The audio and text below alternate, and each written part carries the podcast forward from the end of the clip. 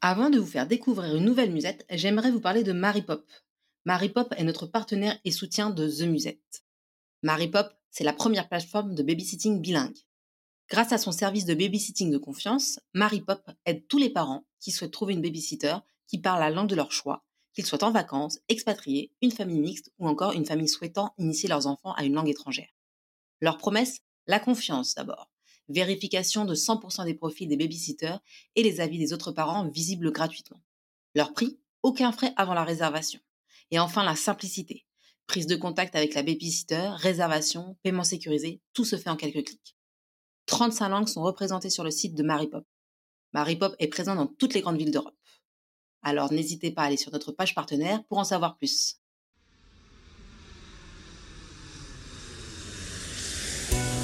Partir à l'autre bout du monde ou vivre dans le pays voisin, l'expatriation reste une aventure à part entière. Être bousculé dans ses habitudes, s'adapter à un nouvel environnement, se réinventer professionnellement, se découvrir un peu plus chaque jour, à coup sûr, vous écoutez The Musette, le podcast des expatriés entrepreneurs. Bonjour à tous, je suis Adeline Verdier-Velten, sa fondatrice. Dans ce podcast, vous allez découvrir des histoires de vie, d'envie, des témoignages de femmes qui ont décidé de se lancer dans l'entrepreneuriat durant cette parenthèse de vie à l'étranger courageuse, créative, innovante, solidaire, déterminée et engagée. Bienvenue dans l'univers inspiré et inspirant de nos musées, nos expatpreneurs aux quatre coins du monde. Good morning everyone and welcome. Aujourd'hui, on part pour un Dubai New York. Je suis ravie d'accueillir pour ce nouvel épisode de The Musette la communauté des femmes entrepreneurs nomades, Alexandra. Bienvenue Alexandra sur ce podcast qui t'est consacré aujourd'hui. Salut, merci de m'avoir invité. Eh bien écoute, je suis ravie. Alors Alexandra, commençons par le commencement. Qui es-tu? D'où viens-tu? Que tu peux te présenter et un peu nous dire ton background? Alors, moi, c'est Alexandra. Euh, je viens initialement de région parisienne euh, où j'ai vécu une grande partie de ma vie. Donc, j'ai fait pas mal d'études dans la comptabilité initialement. Après, j'ai fait beaucoup de sociétés euh, dans le commercial, commercial des télécoms, commercial de de plein de choses. J'ai vendu plein de choses, du fromage sur le marché de Joinville-le-Pont, par exemple. Dans toute ma carrière euh, française, je me suis aperçue que vraiment je m'ennuyais très vite. Donc euh, tous les deux ans et demi, je changeais de société. Donc je changeais, je changeais. J'ai fini par euh, tomber dans la banque, qui est un métier qui me plaît beaucoup, énormément même. notamment tout ce qui est gestion de patrimoine et investissement immobilier je me suis beaucoup intéressée à ça et c'est toujours une partie qui me passionne. Alexandra, maintenant tu vis à New York. Comment tu es arrivée là-bas? Comment tu as atterri? Euh, Qu'est-ce qui s'est passé? Comment as-tu quitté la région parisienne? Alors, il faut savoir que moi, j'ai beaucoup, beaucoup voyagé parce que j'ai un papa euh, d'Air France. Donc, j'ai fait beaucoup de pays dans ma vie. Et c'est vrai que quand il m'a amené la première fois à New York, c'était en 2002. Euh, c'était un long courrier pour lui, donc euh, vraiment un saut de puce. Et euh, il m'a dit, oh bah viens avec moi, tiens, j'ai trois jours à New York. Et j'étais impressionnée parce qu'il y avait toujours, tu sais, le trou des Twin Towers et cette énergie que dégageaient les gens. J'ai fait, mais c'est incroyable, ils se sont pris deux zincs et et ils continuent les mecs. Enfin, ils sont hyper positifs. Enfin, l'énergie qu'il y avait, c'était quelque chose que je n'avais jamais vécu avant, vraiment. Et dans ma tête, j'étais là, je vais vivre ici. Et bien sûr, je l'ai pas fait. J'avais rencontré mon futur mari, donc je suis restée avec lui. Tu l'as rencontré à New York, c'est ça? À Paris. À base, on est copains de, de collège euh, avec Davy. Ouais, ouais, ça fait euh, un siècle qu'on est ensemble. Et euh, en 2014, donc j'emmène mon... On était mariés à ce moment-là, je sais même plus. Euh, j'emmène Davy à New York, tu sais, tout en gardant dans la tête, peut-être que ça peut lui plaire et peut-être qu'on pourrait quelque chose. Tu auras mal entendu. Donc je parle pas du tout de, mon idée hein, à ce moment-là. Je suis vraiment, euh, j'attends de voir sa réaction. Donc il adore. Et c'est vraiment en 2017, je crois, ou 2015. Ouais, 2015, on fait le Grand Ouest américain. Et cette fois-ci avec les enfants et tout ça.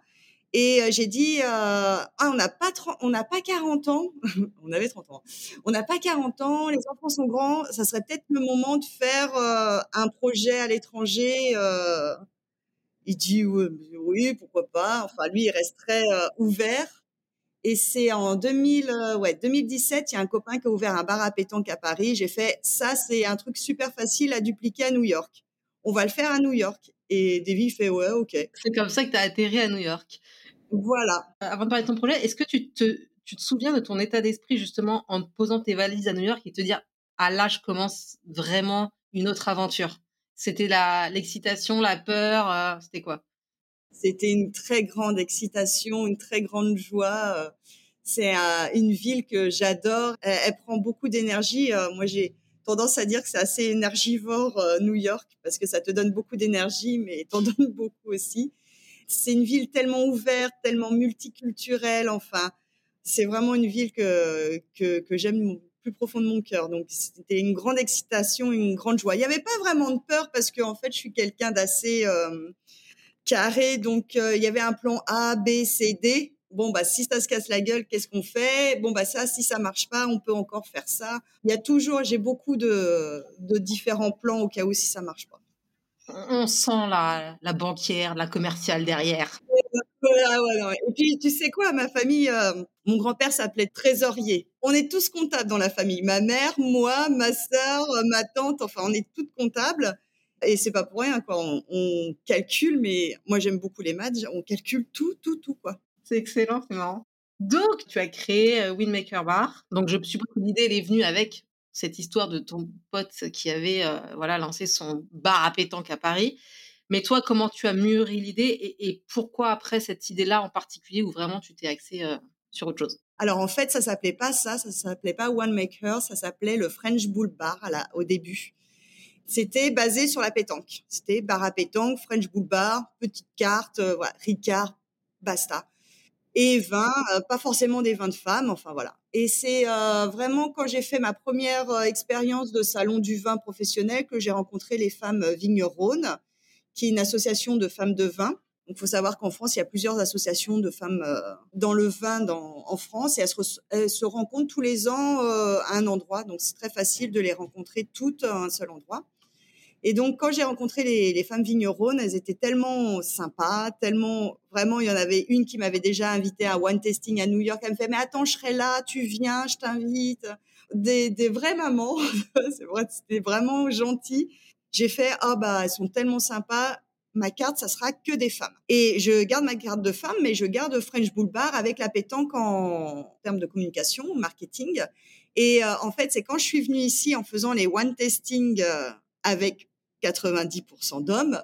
On parle du projet, je lui fais ouais, ça s'appellera French Bull Bar et tout ça. Il fait ouais, le design il est super, mais French Bull Bar, bar à boule. Ici, ils savent pas le mot boule, que ça veut dire? Euh, nous, on va dire euh, bar à boule, ça va être euh, quoi ton histoire, boule de quoi Et j'ai fait oh là, d'accord, ok, bon, on va arrêter là.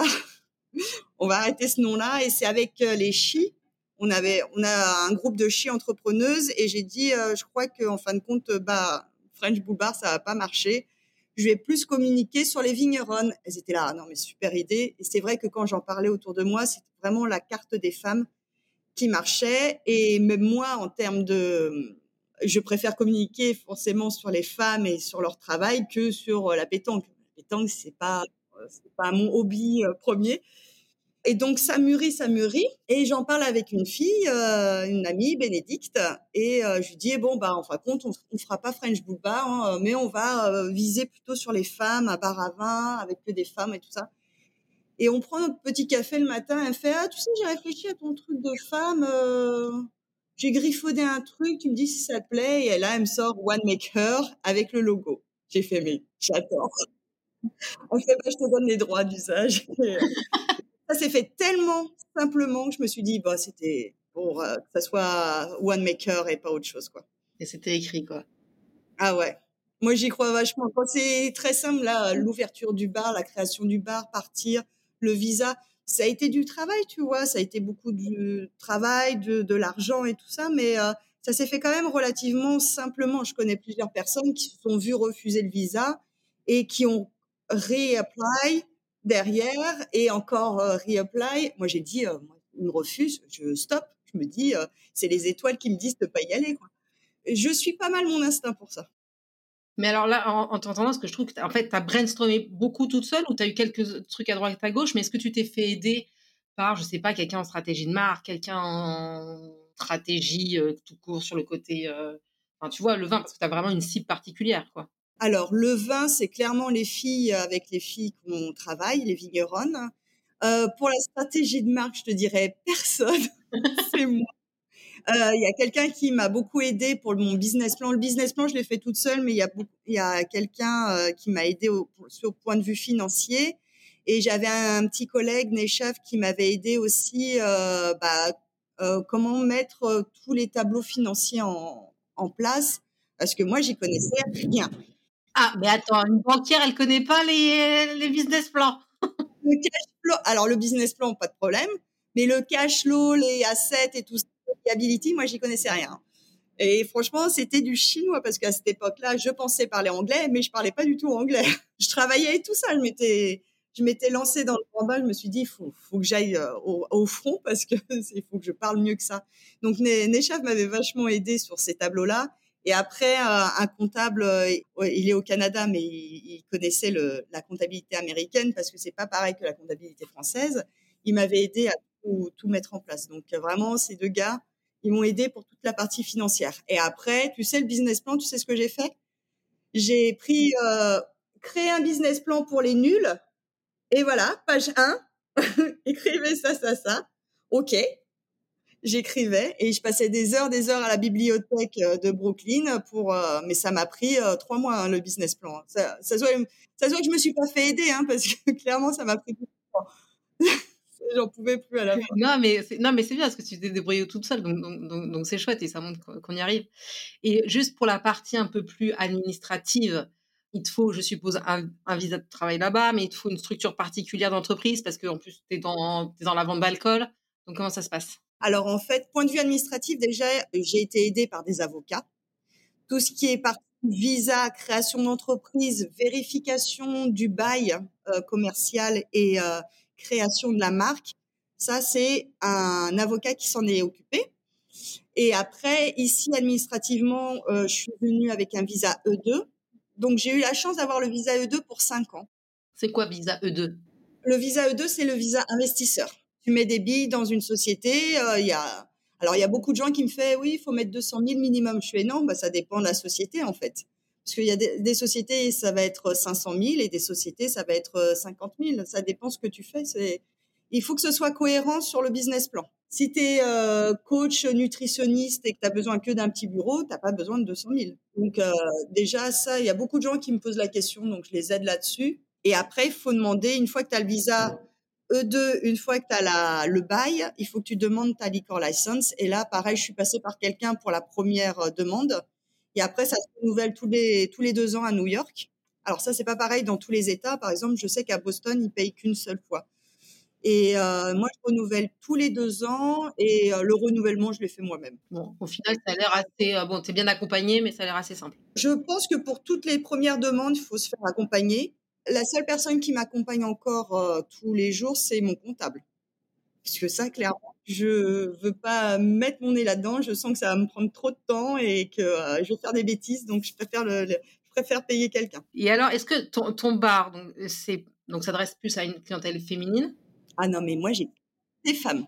T'as que des femmes qui viennent chez toi, même comme ça pour boire un verre, c'est que des femmes. C'est moi j'avais targeté hein, les femmes de, euh, c'était les femmes de 25, 30 euh, à 60, 70. Enfin après n'importe quel âge, je m'en fichais. Mais euh, j'avais targeté les femmes parce que j'avais bah, fait des recherches pour le business plan. Mais ça serait, c'est impressionnant. Des fois, il y a que des femmes. Et mon petit serveur Jason, je, je le regarde, je fais, hey, mais t'es le seul homme mais ouais, je sais, c'est que des femmes. Donc c'est vraiment très rigolo. Et des fois, certaines me ramènent leur, leur conjoint et tout ça, mais c'est, je pense que j'en ai que un ou deux qui viennent tout seuls maintenant.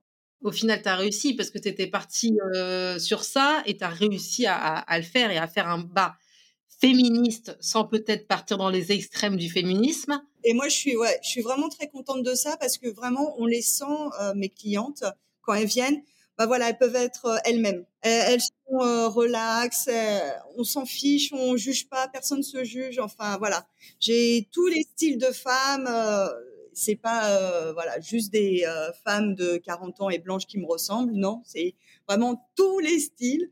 Donc ça, je suis vraiment vraiment contente. Et j'allais dire, justement, c'est pas un endroit trop gossip, paraphraser une série, où justement, où c'est que des, des petits cancans et tout. Non, c'est de la bienveillance et c'est du partage et tout. Et vraiment, j'en ai beaucoup qui viennent et ils finissent par discuter entre eux. Ça, de, ça devient des amis. Ou là, je fais des, je fais un raising de, de serviettes hygiéniques pour le, le, mois des droits des femmes. Donc, elles le savent, elles, elles passent l'info aux copines. Enfin, c'est beaucoup de bienveillance et et ouais, en, fait, elles sont ici comme si elles étaient chez moi, en fait. Bon, bah bravo, t'as bien, bien réussi ça. Je me demandais aussi un peu une question un peu euh, tabou, entre guillemets, euh, pour ceux qui aimeraient s'installer, euh, enfin, tu vois, avoir un, un local, c'est quoi la fourchette d'un loyer à New York pour une entreprise un peu comme la tienne? Alors, pour un bar un, peu comme le mien qui fait à peu près 100 mètres carrés, moi, ici à Brooklyn, je paye 6004 euh, mais je sais que la même surface sur Manhattan, il faut compter 9000. Je me demandais, c'était quoi tes, plus gros challenges? J'imagine aussi qu'il y a tout ce qui est logistique d'importation, mais il y en a peut-être d'autres, des challenges? Le logistique d'importation, figure-toi que c'était pas le plus gros challenge parce que quand j'ai rencontré les vignerons, elles m'ont donné leurs importateurs et après l'importateur, il a les vins déjà sur place, donc euh, je commande le matin, le lendemain je l'ai quoi. Le problème c'est les vignerons qui n'ont pas d'importateur, c'est très difficile de trouver un importateur. J'ai essayé plein de fois, ça ça marche pas du tout. On a beaucoup de mal. Non, le plus difficile pour moi, ça a été la langue. Je pense que c'est encore le plus difficile pour moi. J'ai toujours, euh, je parle bien, je comprends bien. Au téléphone, ça va, mais des fois, tu sais, il y a ces jours-là où des fois, vraiment, t'arrives pas à parler anglais. Et c'est ce jour-là qu'il faut que tu parles d'assurance, de contrat, et tu dis, ah là, là, ça va être dur, ça va être dur. Vous avez un traducteur Je finis par leur dire, parce que des fois, je dois appeler la banque pour plusieurs choses. À la fin, je leur dis, non, mais prenez le traducteur, les gars. On va jamais s'en sortir. Euh, moi, et puis j'ai envie de faire zéro effort. T'es honnête, t'es honnête, c'est bien. Ouais, ouais. Non, mais pour te dire la langue, c'était, euh, c'était pendant le Covid, donc je commençais à parler mieux, mais c'était encore rigolo. J'ai, j'ai eu un, un, importateur au téléphone et j'ai cru que c'était euh, Brian, et c'était pas Brian du tout, c'était Alex, tu vois. pour dire à oui, d'accord, aucun rapport. aucun rapport. Mais vu que je pensais que c'était Brian, je lui ai dit ah bah je vais prendre ton chardonnay des Catskills, il est super. Donc je me suis retrouvée avec un vin des Catskills d'une vigneronne. Déjà, j'avais pas tout perdu c'était pas du tout un chardonnay, c'était un Lamberger. Donc quelque chose de qui était très bon. J'ai eu de la chance. J'étais là. Ah mais c'est quoi ce vin? J'ai pas du tout demandé ça. Ah bah non parce que c'était Alex et c'était pas Brian. D'ailleurs, Alex il a dû se dire mais qu'est-ce qu'elle veut? Un truc des Catskills Putain, d'où elle me Jamais goûté. Enfin, c'était vraiment folklore. J'étais là. J'ai encore du progrès à faire en anglais. Ça et euh, vraiment pour le pour les challenges au tout début, au niveau de, tout ce qui était construction et tout ça, on comprenait pas tout et on s'est fait euh, piquer de l'argent euh, très facilement par des contracteurs. Donc pas cool. Est-ce que tu as aussi des... Ça fait pas longtemps que tu as lancé quand même euh, ton bar. Bon, bah, ça a été assez facile, c'est cool. Mais est-ce que quand même, pour rassurer euh, les auditeurs, tu as, eu des échecs? Tu t'es pris des bonnes, entre guillemets, tôles? Pour le contracteur, déjà, où il, m'a piqué 15 000 balles. Là, récemment, on a eu un scam. Donc, euh, c'est une sorte de malfaiteur qui nous a piqué 6 700 sur le compte business. Donc, en fait, il s'est fait passer pour un client. Ça a duré un mois, hein, le, le truc. Donc, vraiment, j'ai rien vu venir alors que je suis euh, assez, euh, je fais assez gaffe. Donc pendant un mois, euh, on a discuté de comment il voulait son anniversaire, combien de convives, machin. Et il m'a envoyé l'argent et après, il m'a demandé de payer les musiciens, les musiciens que j'ai payés, mais lui, il a récupéré l'argent en disputant la carte. Mais oui, il y a des tôles. Donc, ce problème-là qui s'est passé en décembre, donc décembre, Coupe du Monde, donc banque avait frisé mes comptes. Donc, plus aucune vente ne rentrait sur mes comptes. Donc, je devais avoir 10 balles sur mes comptes. Donc, j'ai dit à mes salariés, bon, bah, restez chez vous pour l'instant parce que je ne peux pas vous payer. Donc, on a passé décembre, Coupe du Monde, fin d'année, Noël et tout ça avec euh, Davy, mon mari, à bosser H24. On en pouvait plus. On, on s'est écharpé à la fin. On ne pouvait plus se voir. Donc, euh, pour qu'à la fin, moi, ça se résout. Il y a toujours... Euh, la fraude n'a toujours pas été résolue et je pense pas que je serai remboursée. Mais, euh, mais on a résolu à force de travail et tout ça, quoi. Ok, ouais, c'est bien. On te sent acharné, enfin dans le bon sens du terme, tu vois. Sincèrement, il y a juste une fois où j'ai cru que j'allais tout arrêter. C'était juste avant le Covid. Nous, on a ouvert vachement tard parce que les propriétaires avaient mal fermé un permis de construire. Donc, du coup, mon, mon bâtiment, moi, je pouvais pas fermer le permis de construire que eux, ils avaient ouvert. Enfin, c'est et du coup, ça me bloquait tout, tout, tout pour la licorne Lassons et tout ça. Mon architecte, il me fait, euh, bon, bah, on est, nous, on peut rien faire, Alex. C'est elles qui doivent le faire. C'est leur architecte. Nous, je, moi, je sais plus quoi te dire. J'ai fait, mais sincèrement, je crois qu'on va arrêter. Sincèrement, je n'en peux, j'en peux plus. Oh, ça, ça arrive de temps en temps, hein, les, gros coups de mou. Tu dis, non, mais là, quand il y a eu la fraude, tu dis, non, mais ça, c'est un signe que les étoiles, m'envoient pour me dire, arrête Ou alors, c'était juste fait plus attention, c'est juste ça. Une belle leçon, euh, très chère, mais une leçon. comment tu t'es fait connaître? Parce que là, ça, ça, marche bien, mais ça a été quoi? Les réseaux sociaux, le bouche à oreille? Ça a été de la pub? Ouais, ouais. Beaucoup, beaucoup les réseaux sociaux. Je me suis tout de suite inscrite dans plusieurs groupes, les Français à Brooklyn, les Français de New York, euh, les euh, New York Addicts, enfin les choses comme ça, pour raconter ma petite histoire. Moi, j'avais commencé un blog que j'ai toujours. Hein, J'aime bien écrire, donc euh, j'ai toujours mon petit blog où euh, je balance tout sans fil. Et voilà, je lâche, je lâche la, la, bombe. Et donc j'avais les personnes qui me suivaient sur le blog, mais aussi sur les réseaux sociaux qui suivaient mon, mon aventure. Donc Facebook, il y a eu pas mal de gens tout de suite parce que les gens, ça, leur, ça les fait rêver un petit peu, hein, malgré la difficulté, ça les fait rêver. Et après, Instagram, beaucoup. Alors moi, j'ai embauché quelqu'un sur Instagram parce que c'est un métier. Donc c'est euh, Nawel qui, qui s'occupe de mes photos, de mes publications, et moi je repartage les photos euh, qu'elle m'envoie. Voilà, c'est bien. Mais euh, bah, c'est à force de, ouais, sur les réseaux sociaux, sortir, euh, va contacter différents groupes. Moi, je suis présidente des Lady Circle à New York. C'est un groupe de femmes euh, américaines qui, ont fait des, événements pour des associations caritatives. Mais ça, j'étais Ladies en France déjà, donc euh, c'est quelque chose qui est mondial. Et après les chi, je me suis inscrite aussi euh, pour trouver des Françaises parce que je suis dans un quartier où vraiment il y, y avait pas de Français. Ils commencent à venir un petit peu. Hein. Il y en a deux, trois là qui sont arrivés. Mais je voulais dans un quartier trop français non plus pour euh, bah, m'imprégner de la culture. Quoi. Donc là, on est à un quartier vraiment euh, européen, je dirais. Tu es près du pont de, de, Brooklyn? Pas du tout. Je suis loin du quartier de Je suis vraiment dans, ça s'appelle Park Slope. C'est pour moi, c'est vraiment un petit village euh, dans Brooklyn. C'est des, des buildings avec deux étages. Tout le monde se connaît. Euh, là, t'as vu, j'ai fait coucou à deux trois personnes qui sont passées. Euh, voilà, tout le monde se connaît. Une fois, j'ai perdu mon chien. Ils m'ont, enfin, j'ai pas perdu parce que euh, le chien vient, il, reste dans le coin, mais quelqu'un a eu peur pour euh, qu'il soit perdu. Tout le monde m'a appelé. tout le monde.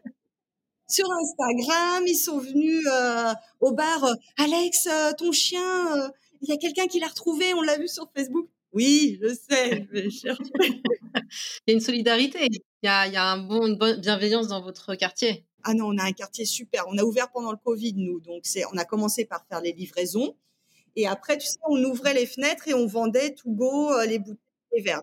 Déjà, au début, moi, j'ai un wine store juste en face. Je me suis dit, oh là là, le wine store, il va me, il va me dire, euh, je lui pique sa clientèle puisque je vends les bouteilles. Et le mec, il est venu et avec une bouteille de champagne, il fait, ouais, bienvenue dans le quartier Winemaker. Oh, ah, ah, sympa, sympa, sympa. Il, pas la... il a bien vu la concurrence, entre guillemets. Et en fait, juste en face de moi, il y a des petites. Euh, on est beaucoup de femmes hein, dans le quartier, euh, business owner. Donc euh, deux, deux sœurs qui sont en face et euh, bah pareil, elles faisaient tout go. Et pour appeler les clients, elles avaient un micro. Euh, la commande numéro 40 est prête, blablabla. Et donc j'ouvre mes fêtes, elle fait "Et hey, One Maker est ouvert, les gars, One Maker est ouvert." On s'entend tous bien. Dès qu'on a commencé à faire les les terrasses, parce qu'à New York, il y a plein de terrasses. Maintenant, euh, les filles en face, elles sont venues chercher la référence des radiateurs. Euh, Christine, elle m'a dit, euh, vas-y, prends les mesures et tout ça, ça me dérange pas, on s'en fout. Fais une belle terrasse toi aussi. Enfin, vraiment. À la fin de cet épisode, tu vas avoir plein de Français qui vont débarquer dans ton quartier, hein, plein d'expats qui vont vouloir s'installer. franchement, le quartier, il est top.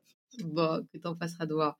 Dis-moi, tu as mis combien de temps à avoir ton équipe? Parce que là, donc, tu dis que tu as Nawel qui s'occupe de tes réseaux, euh, tu as des serveurs derrière toi, je suppose que tu as, bon, le comptable, etc. Donc, tu vraiment eu, tu es partie toute seule avec ton idée. mais au bout de combien de temps tu as réussi à avoir ton équipe qui tourne?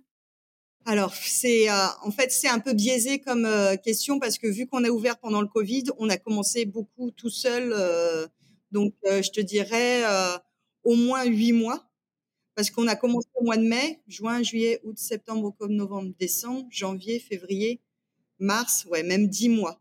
On a embauché un premier serveur qui avait fait deux trois jours et on se connaissait très bien. C'est un ancien copain, donc il me disait non mais je viendrai quand vraiment tu feras du business, je vais pas te prendre ton argent pour rien.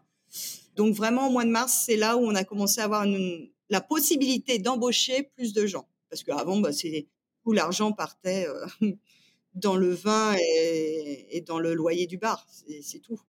Et justement, je, reviens encore sur un peu une question d'argent. Est-ce que il y a une aide quelconque de la part euh, du gouvernement américain ou de la ville de New York, j'en sais rien, euh, pour t'aider à te lancer ou tout est parti avec vos économies perso? Alors, économie perso, ça c'est sûr. On a, tu n'auras pas d'aide de la part de la ville, comme on peut voir en France, euh, pour lancer un business.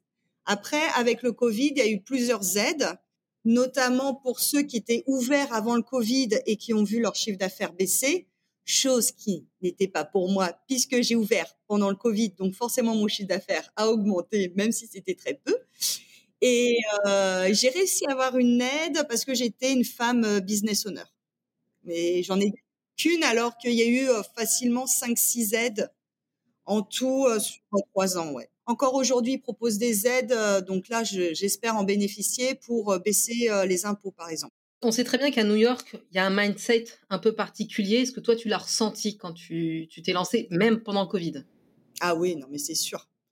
C'est vraiment New York. Euh, je pense que j'aurais pas pu faire ça ailleurs. C'est euh, si tu travailles, tu auras du résultat, tu auras tout, enfin pas tout ce que tu veux, mais avec du travail, tu obtiens ce que tu veux. Et ça, je trouve que c'est vrai.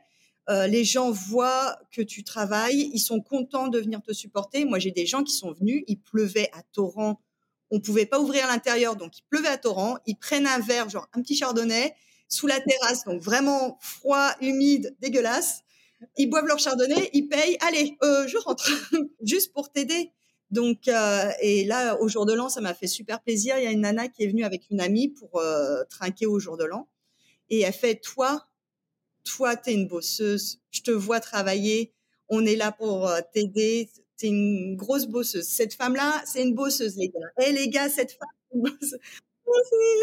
C'était après euh, le mois de décembre où j'étais à deux doigts de chialer. Il y a un vent de entrepreneurial, je dirais. Et je trouve qu'il y est encore. Il y a plein de plein de fois où on dit euh, non, ça ça c'est ça, ça n'existe plus l'American Dream. Ah, c'est sûr, c'est c'est moins fulgurant.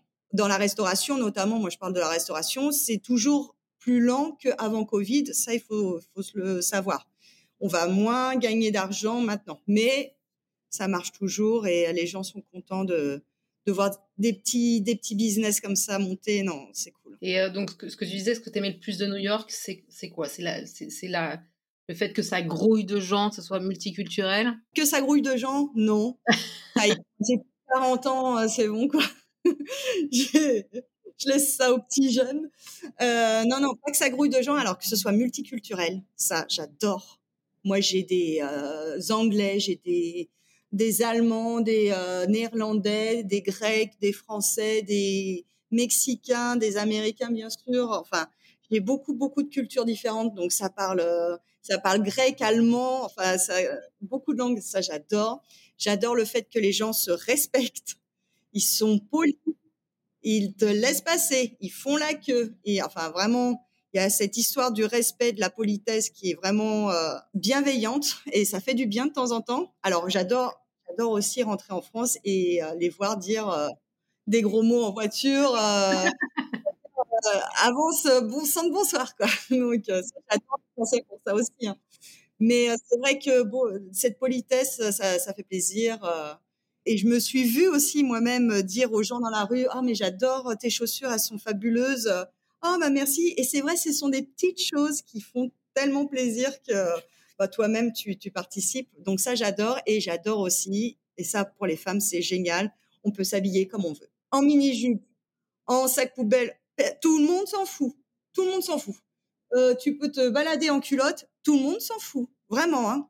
J'ai déjà vu une femme avec un string et puis juste un petit paréo transparent. Personne ne la sifflait et personne se retournait, personne n'était choqué. Donc ça, ça fait bien quoi. Les personnes trans, mais elles peuvent s'habiller en robe, la barbe de trois jours, tout le monde s'en fout quoi. Donc ça, c'est très et j'ai aimé donner ça à mes enfants en termes de ouverture d'esprit, respect des personnes. ça, c'était vraiment important. J'avoue que le côté je m'habille comme je veux, il y a ça aussi aux Pays-Bas. En tout cas, Amsterdam, c'était. Ah ouais. Bon, il n'y a pas du tout la touche française, je dirais, tu vois, un peu l'élégance, le truc, enfin voilà, on reconnaît notre, Bon, c'était pas forcément très matchy-matchy, mais bon, en tout cas, elles peuvent euh, comme elles veulent. Donc, cool. Je me suis dit que tu as forcément visité les US un peu partout. Est-ce qu'il y a une autre région que tu aimes beaucoup? Alors, j'avais dit à mon mari, si ça se fait pas à New York, j'ai beaucoup aimé Los Angeles. Mais il y a plusieurs, choses. D'une, moi, j'aime le froid. J'ai été heureuse cette année, on n'a pas eu de neige. Ah non, mais ça, c'est la catastrophe de ma vie. Ouais, donc Los Angeles, euh, j'aime beaucoup, mais euh, bah, trop chaud, euh, trop de soleil et trop loin en termes d'avion et trop de décalage horaire pour la famille. Donc bon, ça a été vite. mais sinon, en termes d'ambiance et de vibes, vraiment, j'avais bien aimé aussi. Mais après, après, on n'a pas tant visité que ça. On a fait le Grand Ouest, on a fait Washington d'ici, bien sûr. On a fait tout New York State, euh, vu que c'était le Covid, donc on a visité euh, l'État, qui est magnifique d'ailleurs. Hein, je recommande vraiment, c'est très très beau. Et donc euh, cet été, on, on va se faire un road trip dans le Michigan. Donc ça y est, on commence à sortir des sentiers. D'accord. Et est-ce que vous avez envie de tenter un peu l'aventure d'expatriation ailleurs?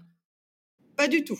En fait, le plan, je vais te dire, c'est très simple. C'était, on ouvre un bar à vin à New York avant nos 40 ans, on reste 10 ans, et on rentre en France. Ça a toujours été ça parce que dans 10 ans, moi, mes parents, ils auront pas loin de 80 ans. Je veux être à côté. Euh, ma sœur est à côté, mais je veux pas qu'elle se tape tout le boulot euh, de gérer les parents. On, sait que des fois, ça peut être hyper lourd. Donc, je veux être à côté et l'aider à, gérer tout ce qu'il y a à gérer. Et, euh, et, tu vois, New York, il y a beaucoup de, de, copains, au bout de 7 ans, ils rentrent. Parce que ça reste, ça te prend beaucoup d'énergie, quoi. C'est impressionnant. Donc, au bout de sept ans, tu es séché. Donc, euh, soit tu passes le cap des sept ans et là, tu y restes euh, toute ta vie, ou soit, tu vois, nous, ça va faire cinq ans. Bon, bah, on sent que euh, on veut rester encore quatre ans pour finir les études de mon fils. Là, le petit dernier, il a 13 ans. Et après, on, on sait qu'on rentre et on a déjà le projet pour rentrer. Donc, ah, vous avez déjà le projet en tête, ok. Je visionne très loin. ouais, c'est ça, c'est ce que j'allais dire. Écoute, on va finir cette interview euh, par les questions du tac au tac. T'essaies d'y répondre le plus rapidement possible. Le meilleur conseil reçu jusqu'à présent? Euh, Le meilleur conseil, c'est vivre à New York avant d'investir dans New York. Une, une ancienne copine à moi qui m'a dit euh, vis un mois, deux mois si tu peux avant d'investir parce que bah voilà, c'est pas tout rose non plus. Hamburger ou sandwich jambon fromage? Burger. Oh Désolée. Salariat ou entrepreneuriat? Oh, entrepreneuriat. je ne serai plus jamais salarié de ma vie. Même si je bosse 60 heures, c'est pas grave. C'est tellement. Non, non, jamais, plus jamais. C'est tellement enrichissant, c'est ça? Et en fait, tu vois, moi qui, comme je disais au début, je changeais beaucoup d'entreprises euh, parce que je m'ennuyais. Ici, je fais tellement de métiers différents. Je suis contente quand je fais, quand je suis en cuisine, je suis hyper contente. Quand je sers les gens, je suis contente. Bon, goûter les vins, tu vois, c'est un peu difficile, mais je suis contente quand même. Quand je balaye ma terrasse, franchement, ça, en fait, c'est tellement varié que j'ai pas le temps de, de me dire oh non cette tâche-là, euh, elle est trop rébarbative, j'en ai marre. Non, parce que j'ai plein de tâches, donc vraiment euh, non. C'est vraiment quelque chose qui me fall, qui me convenait à moi. Donc je suppose que retour en France, il y aura un projet d'entrepreneuriat. On verra, on viendra voir. Ah non, mais c'est pas de l'entrepreneuriat ou du freelance, enfin quelque chose euh, où je serais assez libre. Ok. Et dernière question, trois mots pour The Musette. Alors, The Musette, euh, je trouve que vous êtes assez inspirante. Moi, je suis The Musette euh, depuis pas mal de temps, de loin, mais euh, ça, ça permet ouais, d'être assez inspirée par différents, différentes femmes. Dynamique, c'est quelque chose que, euh, enfin, ce que j'ai aimé, c'est que c'est vraiment des profils euh, complètement différents et qu'on n'a pas toujours euh, le même profil. Donc, c'était important. Et connecté, hein, c'est, vous êtes un réseau assez, assez grand, donc on vous trouve facilement, The Musette. Cool. Merci beaucoup, euh, Alexandra, pour ton témoignage. Euh, j'ai adoré parce qu'on sent vraiment que tu es investie par ton projet et que tu as la niaque et que, enfin voilà, malgré les barrières que tu peux euh, connaître, et bah, tu tiens bon. Et, et que je trouve que c'est un joli projet parce que tout le monde fait pas ça. Donc, donc bravo à toi. Bah, merci Adeline, c'était super de partager tout le background et, et, tout ça avec toi. C'est vrai que c'est intéressant de voir aussi d'où on vient, donc c'est chouette. Merci. Bah bravo. Et puis bah écoute, on suit encore tes aventures et à bientôt Alexandra. À bientôt, merci. Je suis ravie de vous avoir fait découvrir une nouvelle histoire d'expatpreneur. Un grand merci à notre invité de s'être livré avec sincérité et de nous avoir donné plein de bons conseils. Si vous souhaitez soutenir et faire briller nos entrepreneurs aux quatre coins du monde, n'hésitez pas à mettre des étoiles sur les différentes plateformes. À bientôt pour un prochain podcast d'Expatpreneur.